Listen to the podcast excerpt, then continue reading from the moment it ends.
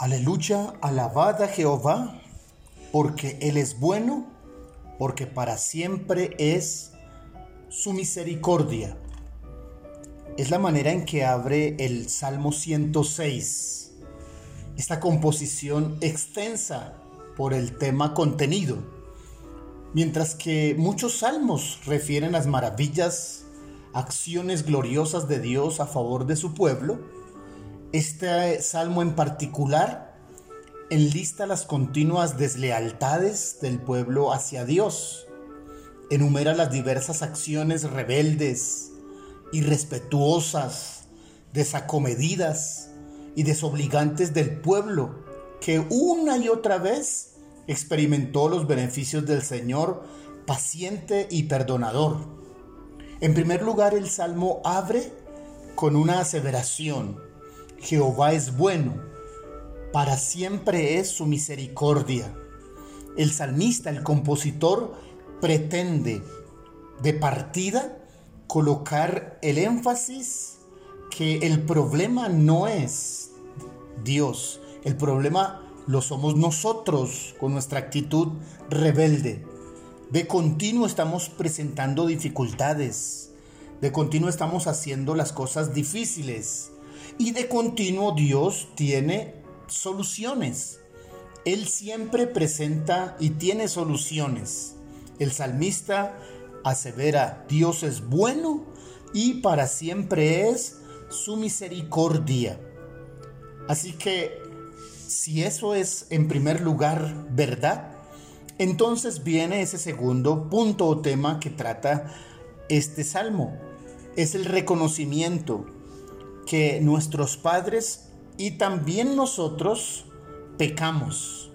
Pecamos nosotros como nuestros padres, dice uno de sus versos.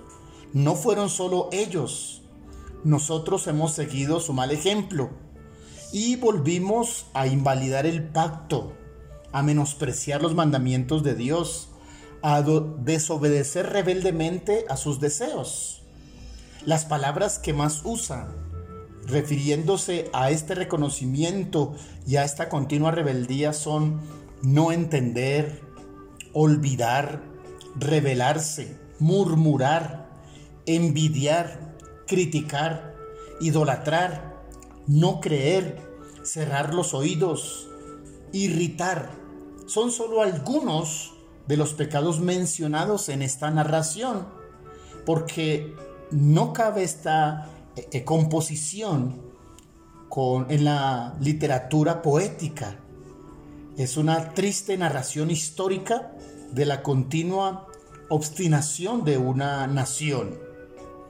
Ahora, el salmista también quiere hacer notorio, en tercer lugar, la paciencia desbordada de Dios. Dice el verso 8, pero Él lo salvó por amor de su nombre lo salvó del enemigo. El verso 43 dice, muchas veces los libró. El 44, con todo él miraba cuando estaban en angustia y oía su clamor, se acordaba de su pacto.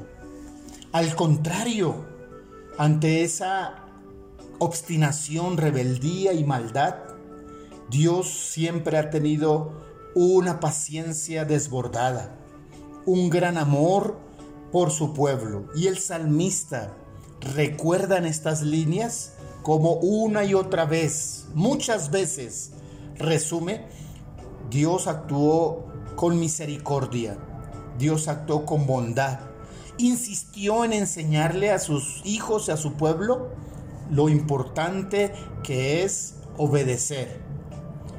Pero ahora y después de tantos intentos y dificultades, entonces también la narración habla de la otra forma en que Dios tuvo que actuar.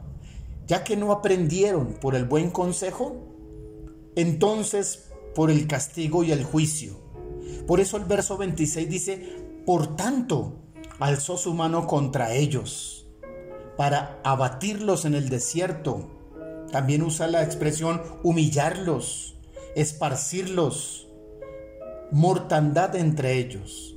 El verso 40 afirma, se encendió por tanto el furor de Jehová, los entregó en manos de. Así que, como no fueron capaces de aprender por la vía de la misericordia, entonces Dios usó del juicio, Dios usó del castigo.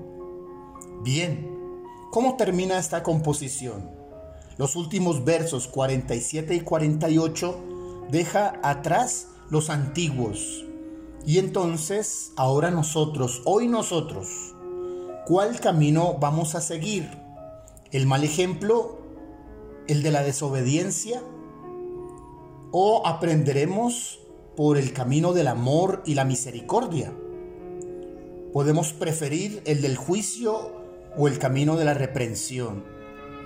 Muchos desafortunadamente hoy han decidido provocar a Dios a ira, rebelarse contra Dios, escoger el camino del juicio. El salmista termina esos últimos versos diciendo, sálvanos, recógenos, alabremos. Estas son expresiones de querer el camino del amor y no del castigo.